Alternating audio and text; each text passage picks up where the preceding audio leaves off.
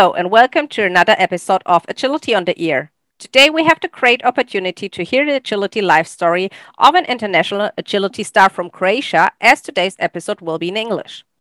He began working seriously with dogs in the autumn of 1992 when he started training agility with his first dog.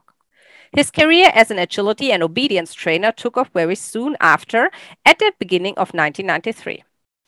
Since then, he has been a member of the Croatian national agility team, first with Asa and later with seven of his other dogs. He also has been coach of the Croatian national team from 1997 to 2015.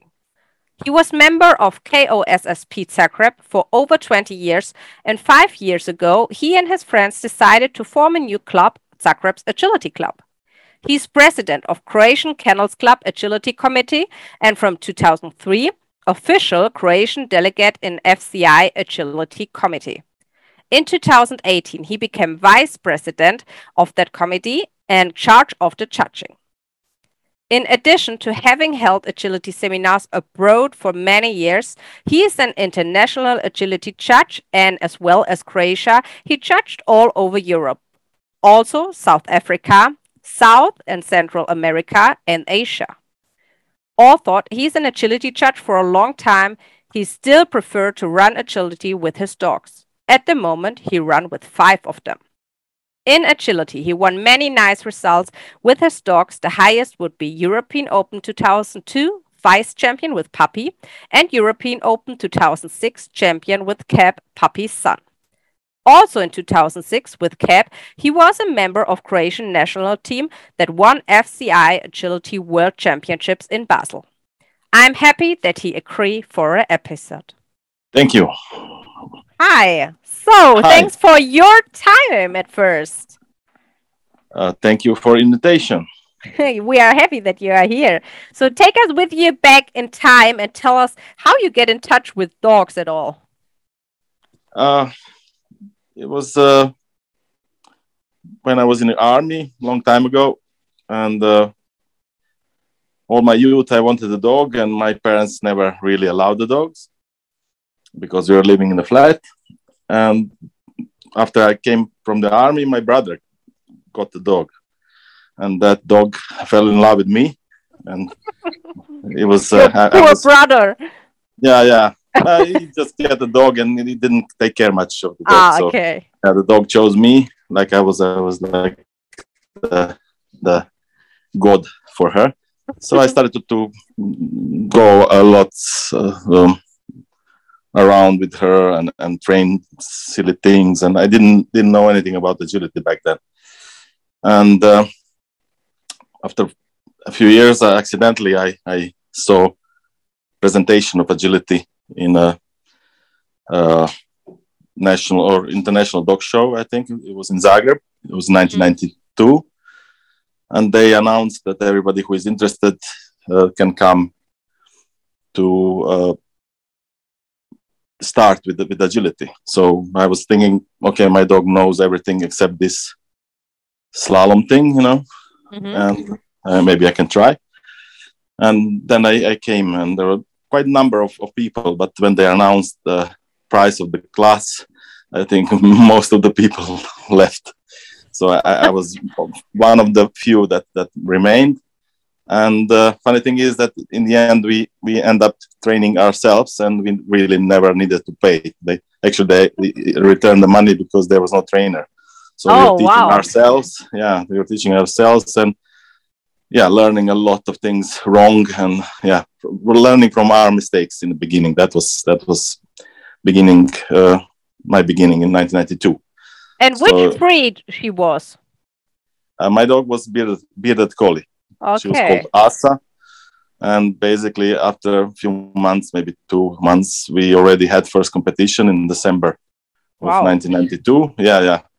Uh, you, know, fast. you know she, she trained she learned slalom in one day. So imagine the method wow. yes yes it was, different. Yeah, yeah it, it, was actually she didn't most of the people were teaching dogs with with the hand you know through the slalom you know like silly way. And, and she couldn't understand that. So i built something that resembles uh, now channel weave method. Mm-hmm. and then she learned like that. She was basically the dog that was able to run uh, with me on left or right on or right in slalom or ahead of her. Everything. She was never fast in slalom, but she was always accurate, and I could be whatever wherever I, I could be, and that was very weird for that time because most of the handlers were doing only slalom from the left side. Ah, yeah. interesting. Yeah.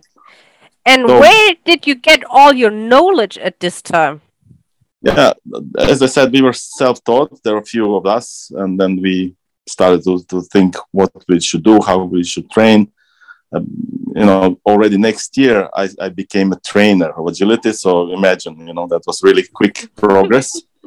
because if nobody knows anything, and then you you are the one that knows a little bit more than others, and then uh, teaching classes, you know, and, and basically in every class, I was sort of changing, improving things, what what we should train, how we should train, and you know, lots of lots of things you learn. I learned by teaching other people, but also teaching my dogs at that time. Not much information outside. Yeah. And then you get addicted. Yeah, yeah, and already already that next year, that 1993, the, we we make we made a team. Uh, the, the the guy that started agility in Croatia, Laszlo Molnar, he was a member of, of uh, Schutzhund committee um, in charge for agility, and the, they decided, Kennel Club decided that we can go to the uh, back then was called uh, European Championship. Now now it's called World Championship. It was in Linz in, in Austria, Mm-hmm. And then we already had in 1993, we had a team and running there. It was really funny. And that's weird. Yeah. Yeah.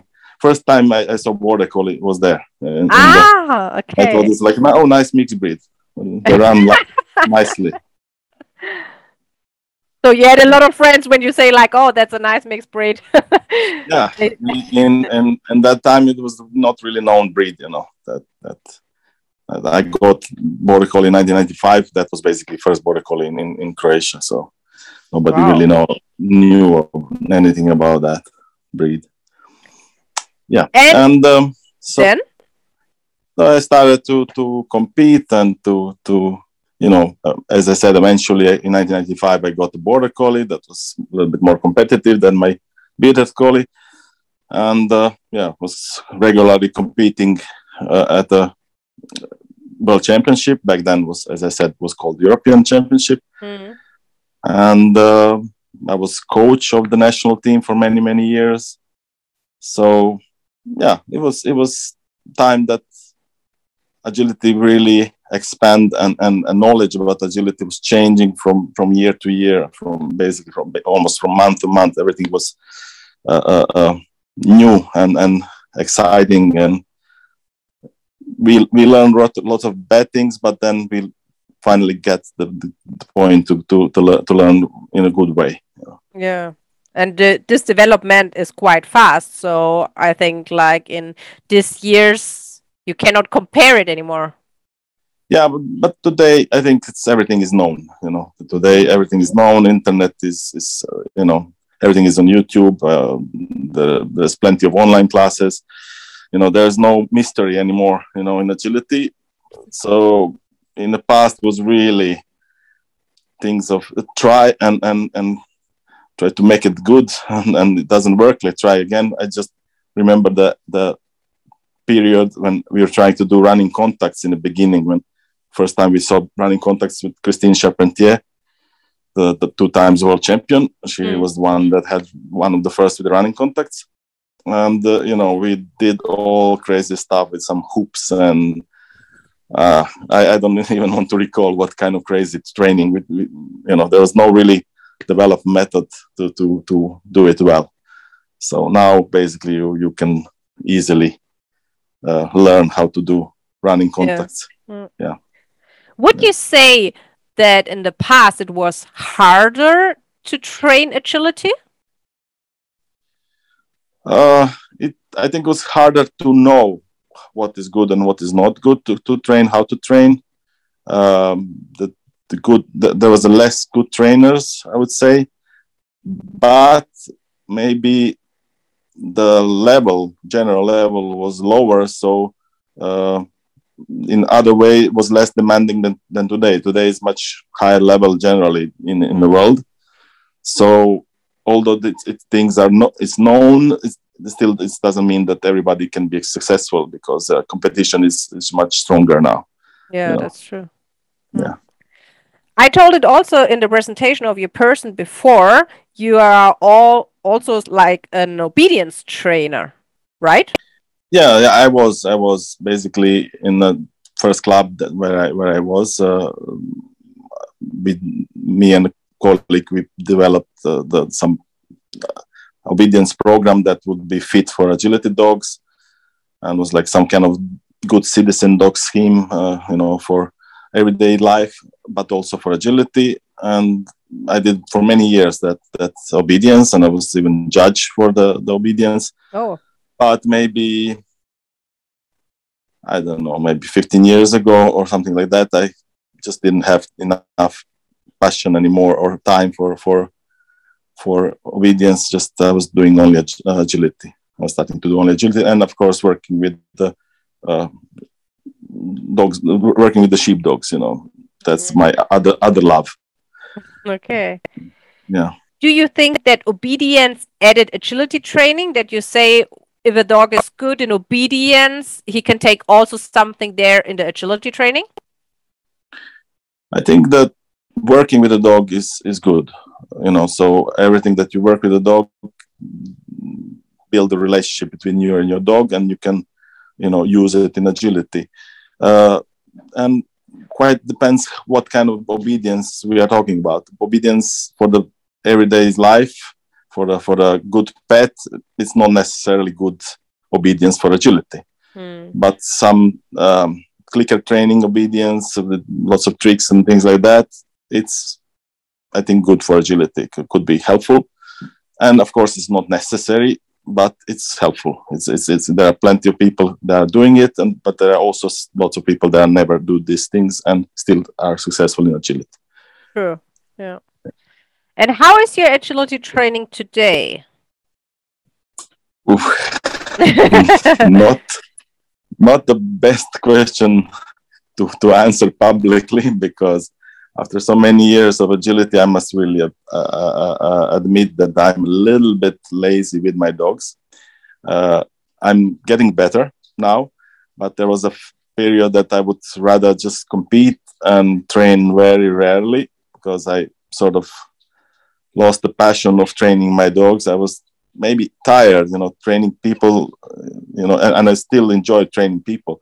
But then I was after all these trainings, I was tired to to to have enough joy and and and and and, and patience to train my dogs. So I was really uh, um, not training the dogs a lot. If you compare to the let's say average competitive agility person, I was really really training the dogs too rarely.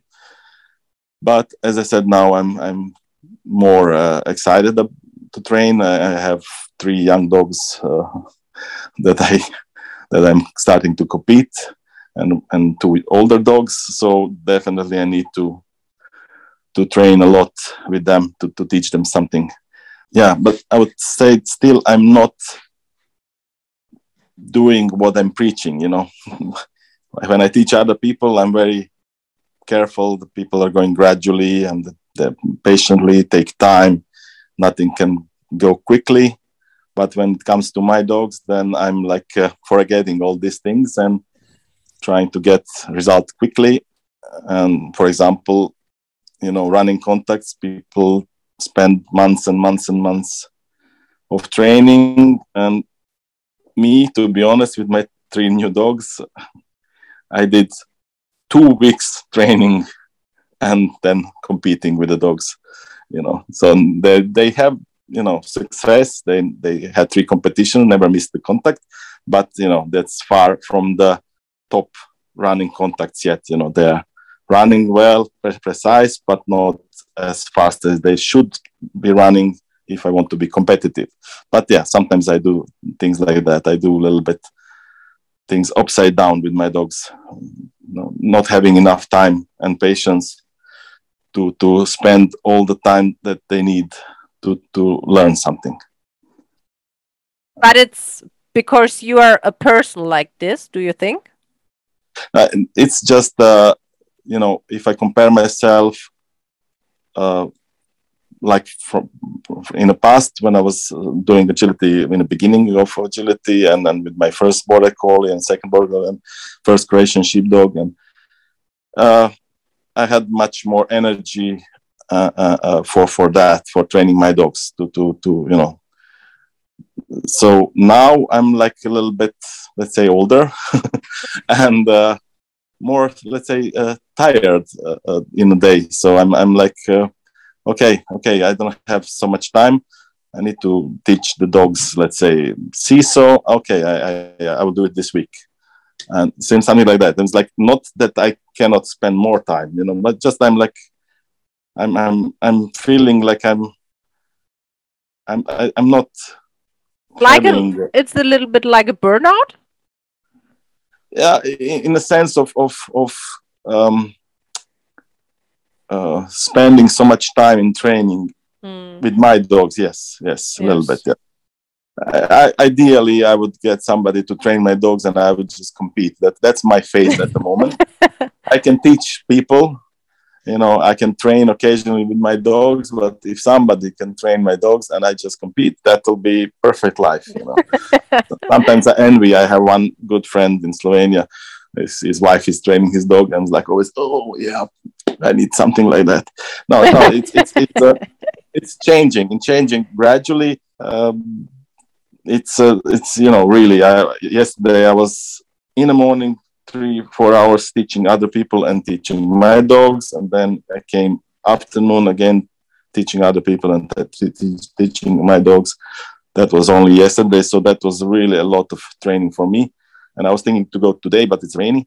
So mm. yeah, I'm I'm I'm getting new passion again, getting new passion with these new dogs. You know, three dogs. You know, need to train the three dogs. They are they are just starting. You know, they they they had three competition in their life.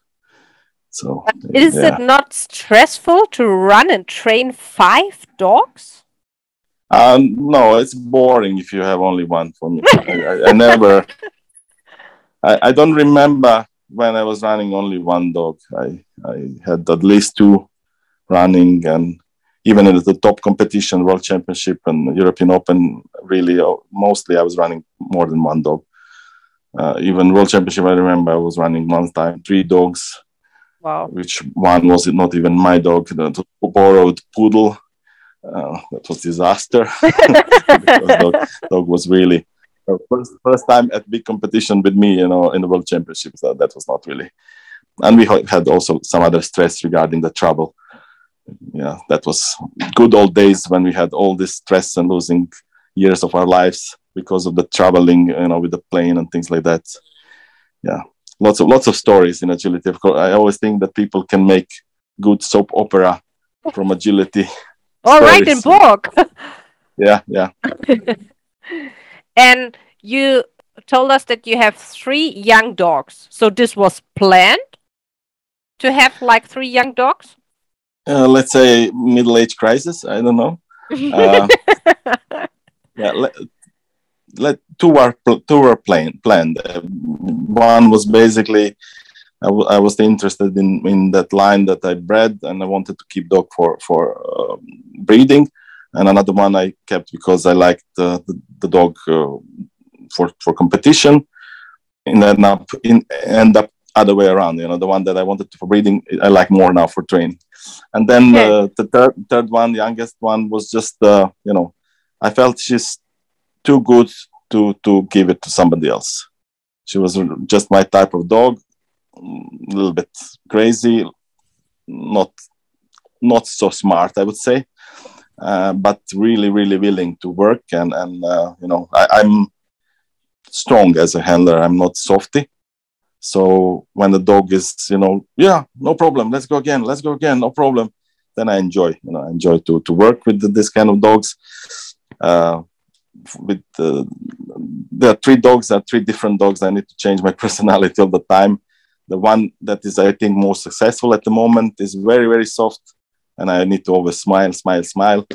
Uh, but as I said, it's not my my my my style. I, I you know, uh, but you know, after so many years in agility, I, I need to I, I I know how to change my personality most of the time. Most of the time, I'm I'm you know trying to be the, the handler that that's certain dog needs. I, I'm I'm handler of Croatian sheepdogs. That that's my breed. That that fit me. You know, the, the hard, crazy, not thinking much. You know, overexcited often. You know, similar to Malinois, like something yeah. like that. So, yeah. so, they need strong handler, strong handler. Yes. They. And so border collies, which I have, you know, and, and compete also, they are mainly soft, and I need yes. to adjust.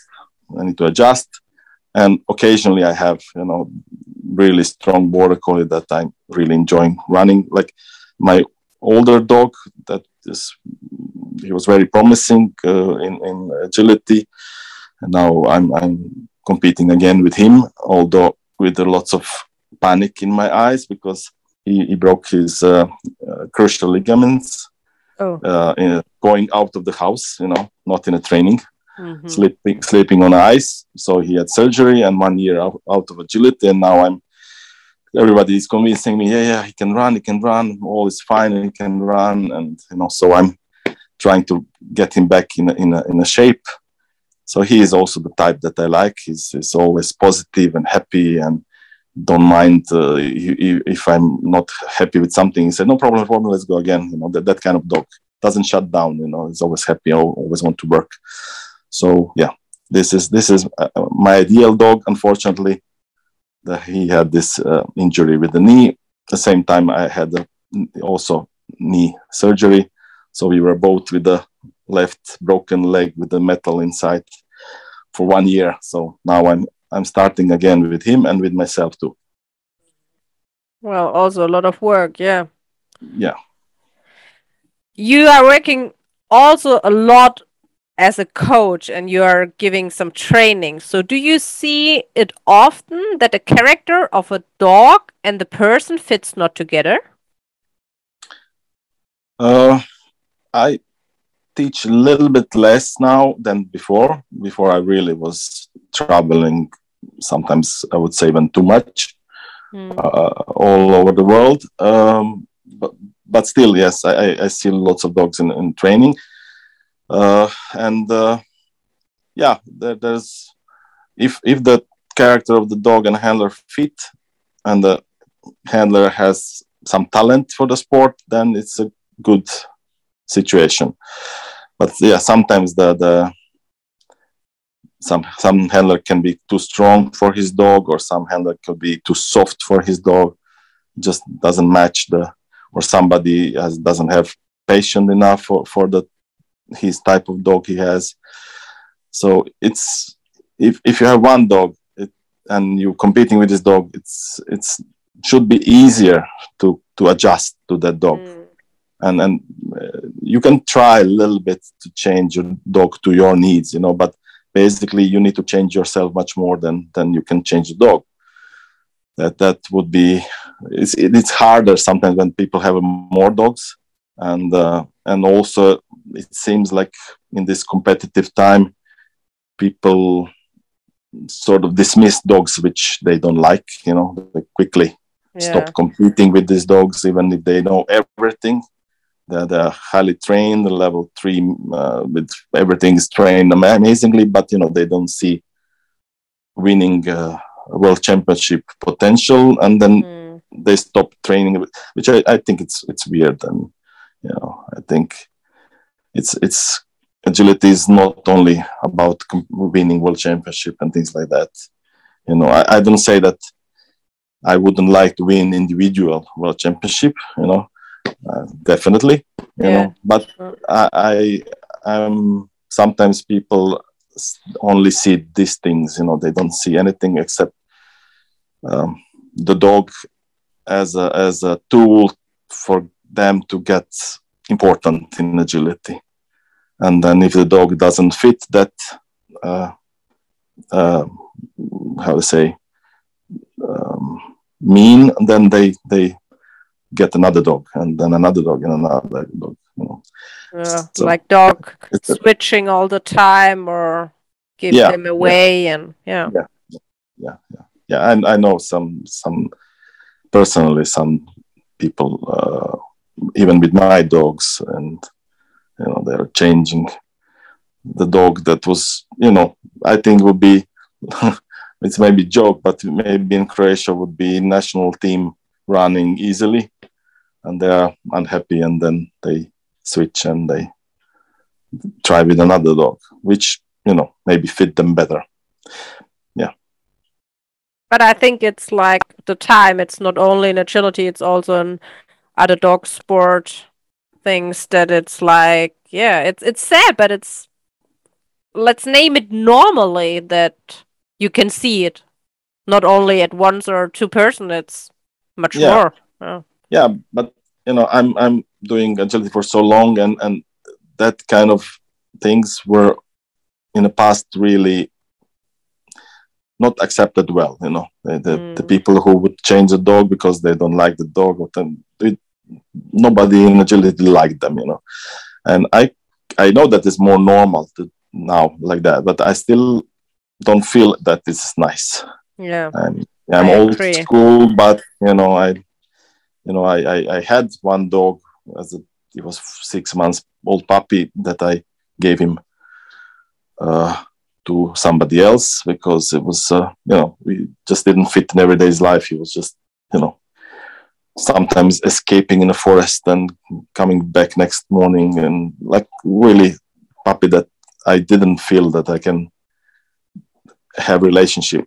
But i'm still unhappy that i did it uh, that i gave him away you know i am like not, not that, that type of person you know it, it surely can happen. It surely yeah. happen. I, yeah. I, it's not the only dog that changed owners. You know, you know that's. Uh, I had dog, dog also one border collie that just wasn't right for me. It was, a, but it was not trained dog. It's not. It's you know that's maybe I was giving. I gave him to better hands than mine because I didn't have patience or time for him but he was not competing dog level three dog that I saw. Oh, he's not competitive, so get yeah. rid of the dog.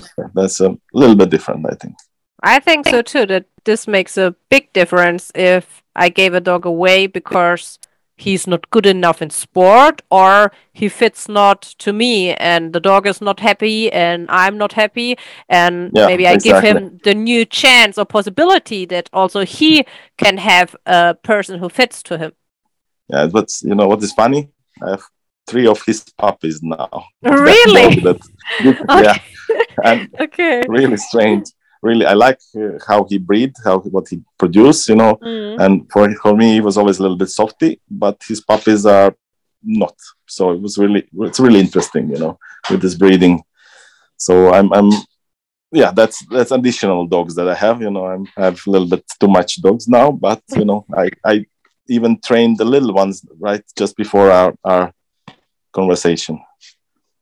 Nice. So, I have I have no new power of new new new passion to to train dogs now. Yeah. Hopefully, it will last long. yeah, hope so for you too. How is it, for example, to give a seminar in South Africa or Asia?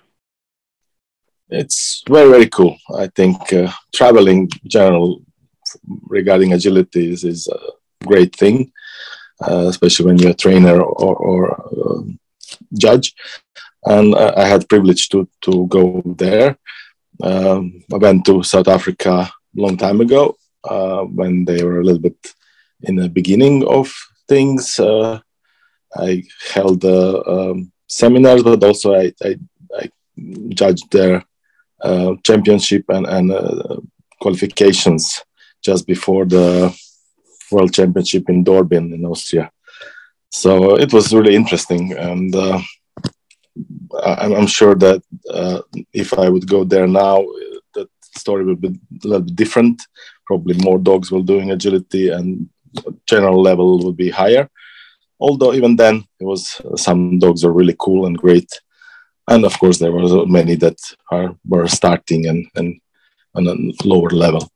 Uh, Asia, Japan in particular, where I was several times, uh, is maybe different story because uh, Japanese people, Japanese agility people, uh, are really eager to learn, and they were uh, getting uh, uh, trainers from from Europe all all the time, and and and the steps they were progressing through the years is are really big, and and so you cannot say that there is any difference now between Japan and Europe. Uh, plen- plenty of top dogs in Japan now, and um, I did see some of the dogs uh, from my breeding there.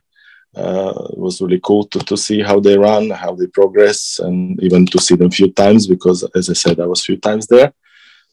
And uh, another interesting point is that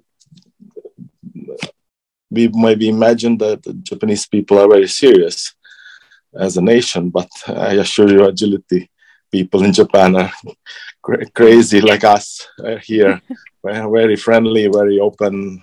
You know, uh, I really enjoy there there very much. Not only teaching, but also you know spending time, and of course food because I'm big sushi lover. and uh, uh, only difference uh, that I notice or, or realize uh, is uh, that in Europe, uh, more or less, I can pick up language and, and uh, slowly uh, understand if translation what I what I said from from English to, to local language is okay or not. in Japan, I really couldn't do that, so I, I learned maybe one or two phrases like uh, Ichiban Karamoikai, it's like starts from number one or something. But generally, I needed to trust a translator, and I was lucky to have really nice and good translators in, in uh, uh, my seminars. So that that is the main uh, um, difference. You know, you are, you are not hundred percent sure uh, uh, because language barrier that if you said what you uh, if you what you said is really it's, it's reaching the, the students in the same way that you that you wanted to say. But you know that that's uh, yeah that's in everything when when it's translation involved. Yeah so uh, definitely need to learn japanese. That would be easier than to to teach New golden. yeah. Yeah. How is agility there in these countries? So, do they uh, also have like agility halls or some outside places? Yeah, in South Africa, it's definitely changed now than in, in comparison when I was there. You know that in, when I was there, although they, they already won world championship as a team, they still were sort of in a in a beginning, or like in not not so many. Uh, being big country, but they still had the, not so many dogs. Mm. Uh, Japan, they they progress even then really really with the fast big steps forward. You know there are so many top handlers now in Japan. You know and, and the dogs that can really beat everybody in Europe. You know so it's it's not that that that's different in they, because they really invested a lot in in learning from the European coaches. So you know they they are really uh, they love to, to to to learn new things and how to train and how to how to run and how to handle. So yeah, the the, the Japan is is uh, nothing. Uh, no, not not much different than what we have here. Uh, there are really top dogs there also. That's interesting to hear because it's difficult to imagine that only. And if you go there, then again, you see that the dog is developing, or there are coming always some new people to your seminars. Uh, I had some uh, new, uh, and maybe mainly there was the new people because there are, let's say, different uh, cities and different different clubs that I was mm-hmm. uh, teaching, but also there are some dogs that I already saw before, and uh, you can see always development and, and progress and and uh, um, although I, I, cannot say it's it's it's because of me because uh, it's not that I was uh, you know every few months there that I can mm. really follow the development but you know you basically see progress general progress every time I went there I was again more ahead in agility and next time more ahead generally when you look at the, at the because I was also judging in Japan you know so, so not only that I can see a few dogs, uh, uh, let's say dozen dogs in a seminar, but I can see hundreds of dogs in, dogs in a competition, you know, so you can see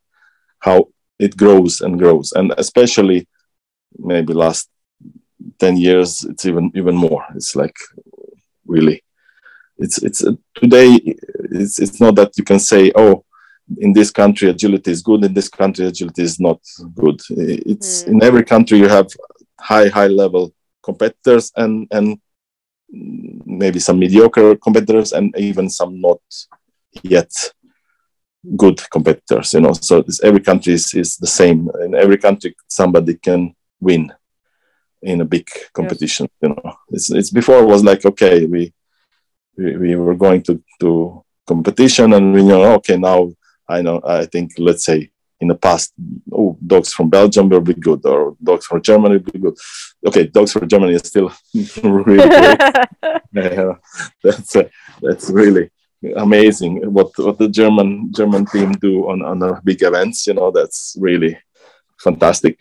But you know, but it, it before was more clear that you had some nation nationally top dogs. You know that or, or nations that are top. You know now it's it's any any country you, uh, you in any country you have top competitors in, in, even the small countries you have top competitors it's not really so uh, uh, it's more oriented to individuals than to nations you know so and of course the, the more competitors you have in one country the easier is to have the top top yeah, handler sure yeah. I, I was always, always proud of croatia because we were always small and and like you know in most of the country you have this pyramid of you know big big base of agility and then the little tip of the top handlers you know. But in croatia it seemed like we had small base and still quite a nice number of top top handlers and dogs you know. So even with the small number of, of, of, of dogs in general we managed to have some something to show you know in a, in a big events. You know that I was always proud that we are a small country and agility, unfortunately, is not growing much uh, in, in, Croatia. We were trying for so many years, but it's still not moving almost no, nowhere. You know, everything is the same from year to year, unfortunately. But, like uh, Zagreb is, is the, the center, and there's a, you know, finally two clubs in Zagreb. We had like 25 years only one club in Zagreb, which is 1 million people, which is very weird, you know. But uh, yeah, uh, so from the small base, um, as I said, I'm very proud that Croatia can say that we have also quite a nice number of top dogs and handlers. Yeah. You already said our, it. Yes? Yeah, I just wanted to mention that the, the still current junior European champion is Croatian. It's uh, Anja Blažević. Yeah, yeah, it's from Croatia, from from my club. So you already said it that you're also agility judge. So let's say, why did you become an agility judge? Oh, uh, it was so long time ago, uh, almost 30 years ago. So I don't really remember why. I think there was a there was nobody much nobody else there. Uh, i was one of the oldest agility people.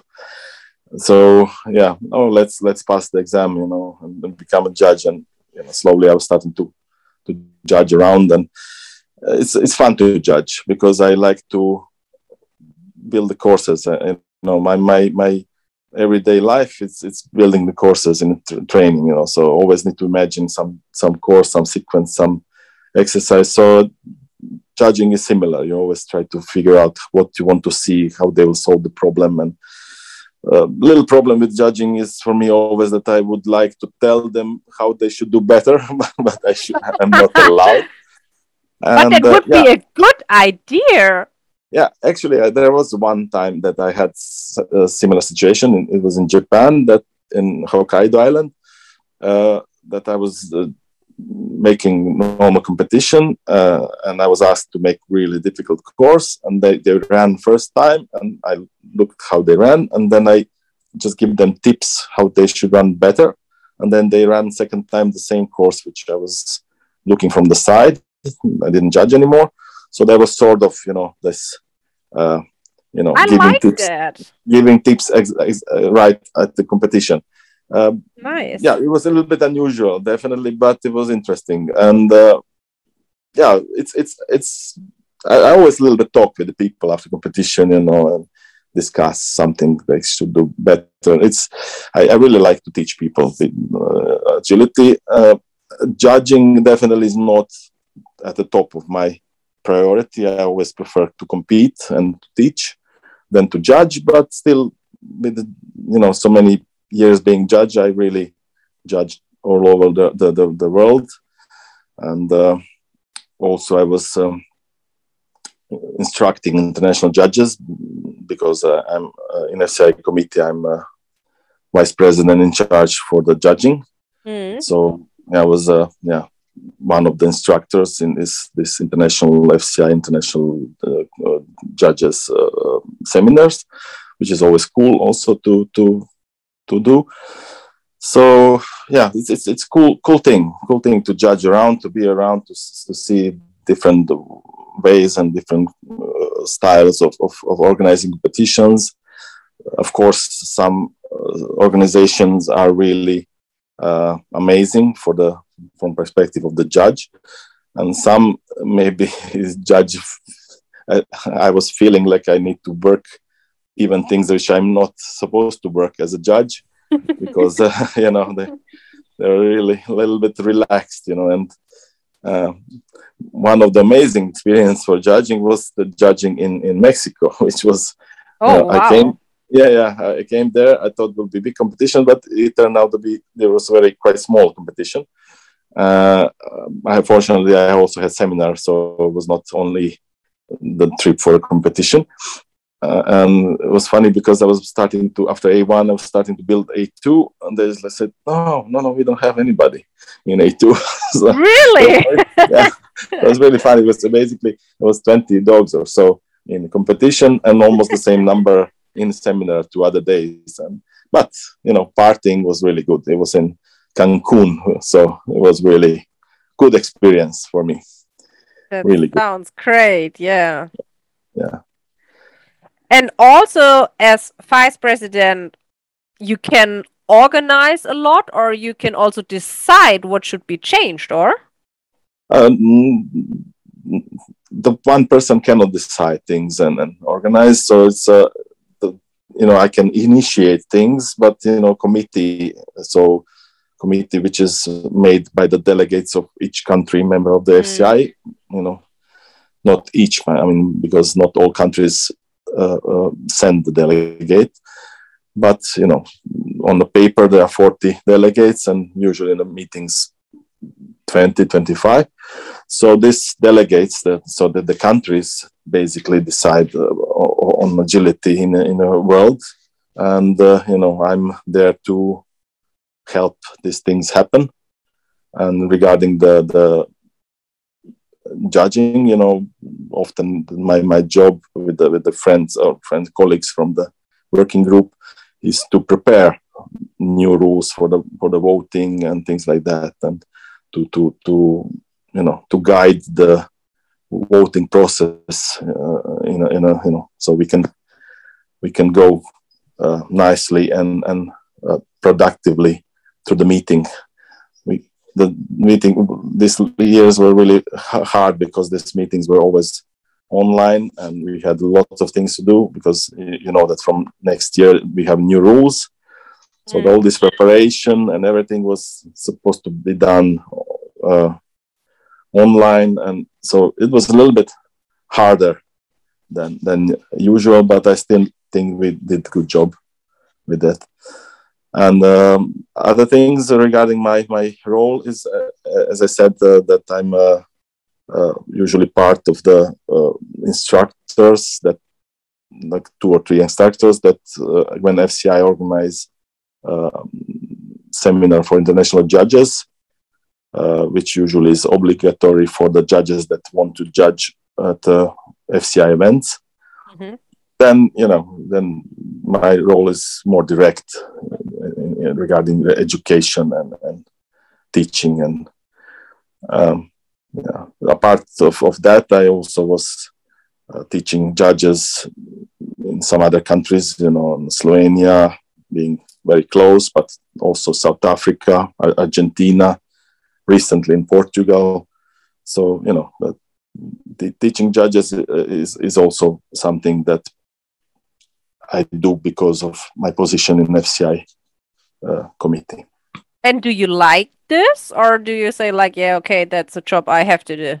No, no, I really like it. I really like it. I, I maybe don't like the the situation when we have too many different opinions and discussions, endless hmm. discussions mm. about things, like, like it happens. Uh, you know, I think uh, for our sport to be ideal if all countries would have the same rules and all judges would try to judge the same way, more or less, you know. Mm. But, you know, sometimes it's a little bit annoying uh, uh when you see that, uh, you know, there's too much difference in opinions and, and especially with my, my, my, my painful subject of refusals, you know, which is, you know, the basically only thing in agility that is uh, subjective, you know, it's mm. opinion of the judge in it that is, yeah. moment.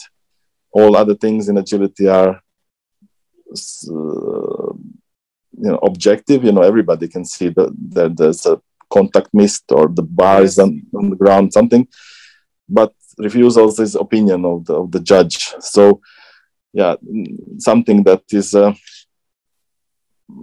maybe yeah we, we need to think about it how to judge it differently but of course not not for next five years we are still judging the same way mm. but maybe sometime in the future we will will come to senses and try to figure out how to judge in a sense that everybody would understand why something refusal and why something is not refusal um, yeah but it, it's Would fun. Be uh, great, uh, yeah. Even even even these discussions, you know, although sometimes a little bit annoying, are still fun. You know, when we have this like a round table for judges, uh, some we have friends in in Slovakia, they organize something like that. There always there's some discussions, discussion, discussion, but it's fun. It's fun in, in a way. That, you know, we we always sort of think about is is our opinion really okay or not okay? And then maybe also some countries or some some judges get some ideas which we can implement in a in a judging guidelines uh, you know if of course the committee accept them. So we sort of progress in a in judging to, to judge better.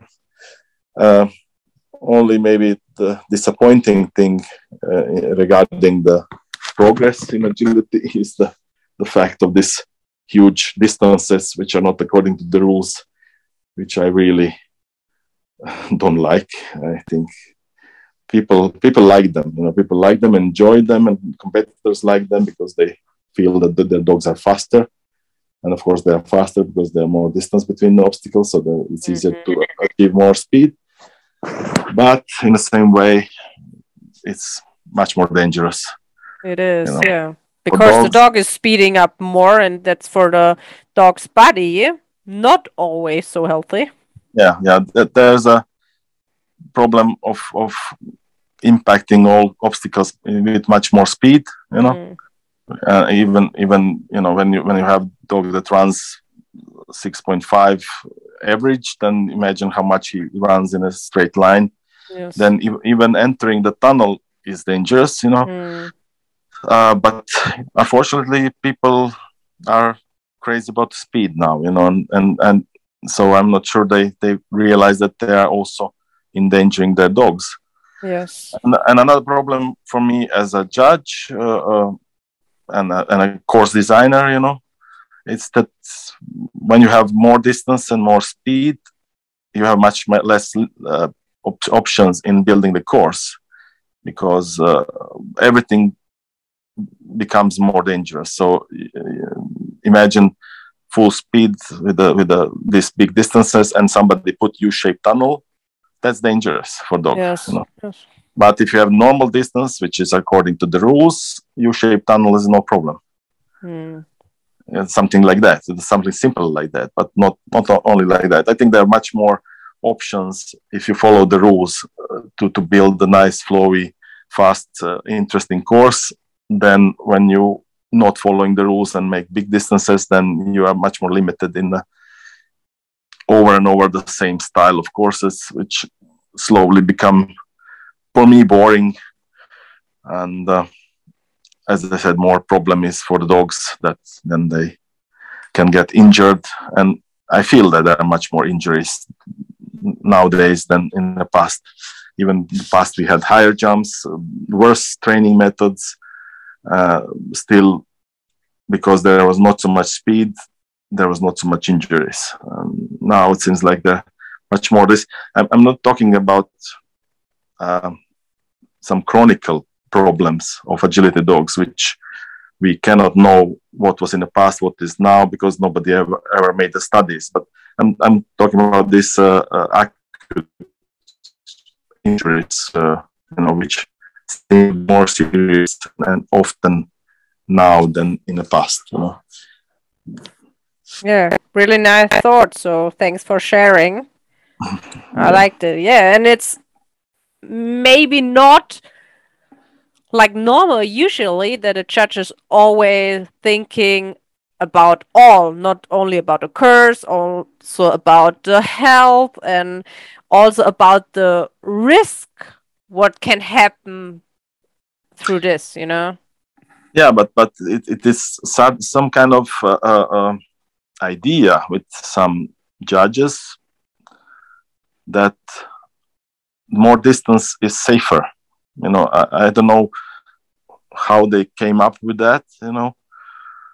And i know that we we are allowing the little bit more distance and with which was meant basically if it's an entry for the dog walk and you want to give a little bit more distance and that's all working is working fine but it works fine if all other distances are normal distances mm. so the dog didn't develop crazy speed Yes. But if the dog has everything is big distances and dog develop a lot of speed, and, and doesn't matter that he has big distance to the dog walk, it's even worse because he will go to the dog walk even with the more speed, and it would yeah, be even harder for him to stay on a dog walk and not fall down if he approach with a little bit weird angle. Unfortunately, what happened to my dog recently, uh, that injured dog. Um, uh, so if there were normal distance, he would have less speed, more chance to adjust his pace and not fall from the dog walk. You know, dog walk generally is, is one of the most dangerous obstacles today. Yes. You know, because everybody's running dogs to go so much speed. And uh, then when you have lots of distance maybe four, it could be very dangerous. Mm. So I, I don't know. I think uh, some somehow some judges would, would say, or, or even coaches, they, they're not seeing the potential danger of more speed and agility. Uh, just they, they, they feel like, oh, cool, I will be popular. People will call me because dogs run fast, that people are happy, but they are not thinking about potential problems, uh, what can happen. So I think that's the biggest point at all. Yeah. Yeah, yeah. We we have a rules, and and I think they're good rules. So it shouldn't be such a big problem to make really nice course according to the rules. You know? mm. And often all these courses with the huge distances will be equally good courses with the normal distances. You know? there'll be still flowy, nice, speedy courses, you know, but just yes. but more safe. Yeah. yeah. yeah.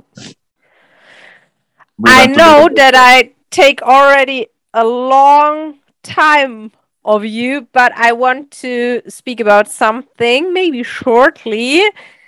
because I think it's interesting for the listeners outside. Can you say something about the World Championship situation with Russia? What happened there? Because you are inside the team there. Yeah, the, the thing is that we were so happy to, to, finally, after two years without World Championship, we will have World Championship, and uh, next in line was Russia.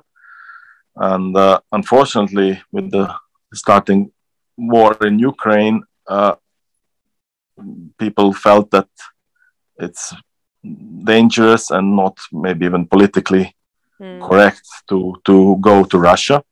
So we had sort of emergency meeting. Uh, I remember I was in a airport in in Frankfurt going somewhere. I'm not sure where.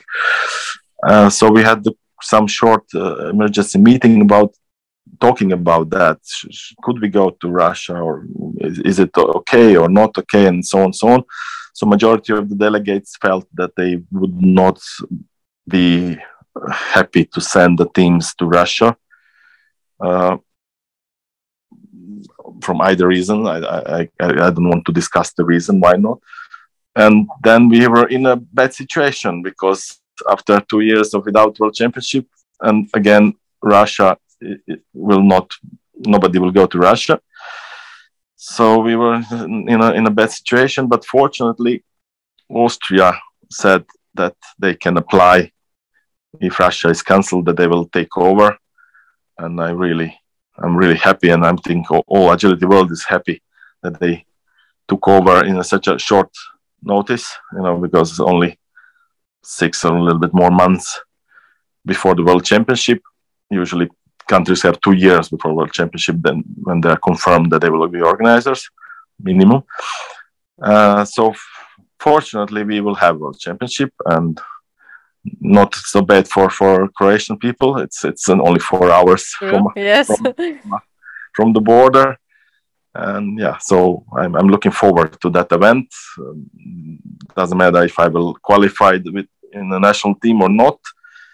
Uh, I'm you know I, it would be nice too, but I'm not like uh, it, it's not um, so important at the moment for me. I'm, I'm uh, as I said in the beginning, I'm not uh, in that phase now. I'm, I'm trying to enjoy agility more and, and training more than actually that I need something to prove myself and to compete. And uh, so I am looking forward to be there and to see how the, the top 10 teams again will, will compete and run.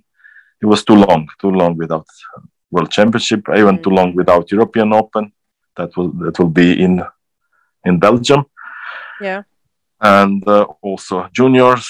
The first time we have this junior World Championship. Before was junior European Open. Now it's World Championship. So yeah, it's it's exciting year. This one, you know. Hopefully it will stay.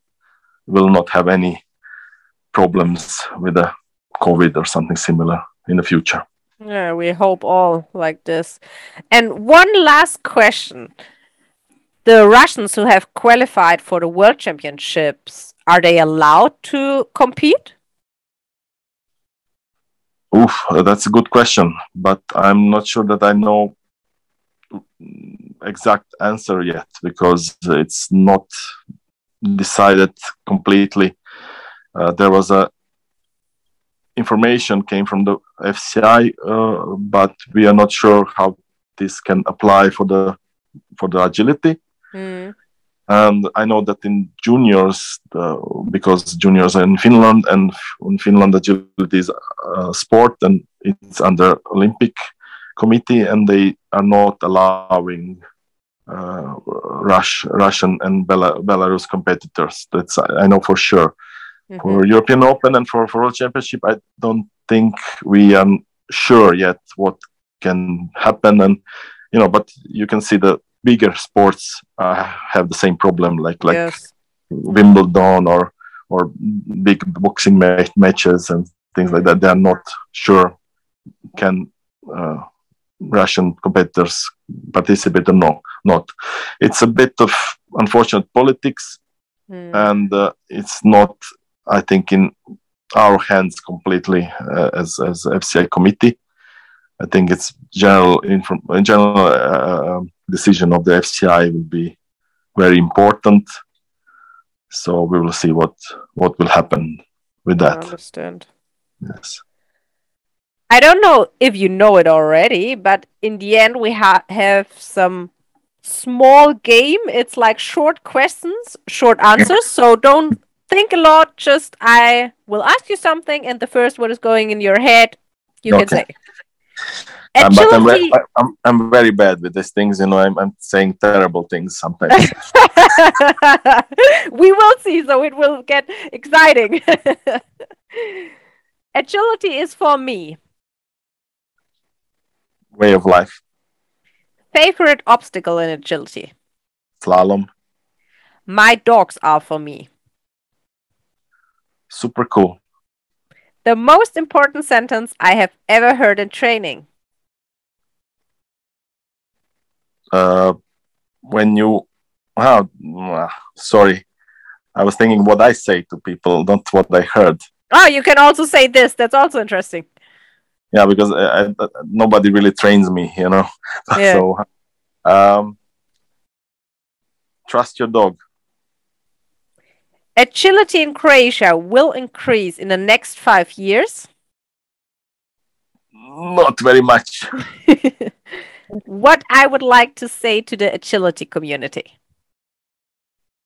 Um, try to enjoy agility and try to remember that dogs are doing agility because of you, not because of themselves. You know, they they are not doing that instinctively. You train them to do that. So be fair, because they are doing that for you. Perfect ending sentence. Thank you so, so much for your time. It was a pleasure to meet you. Thank you very much for having me. And uh, sorry, sometimes I'm too long in answers, but I hope uh, it will be okay. They are interesting answers, so that's totally fine. Have a nice evening. Thank you. You too. Thank you. Bye-bye. Bye bye.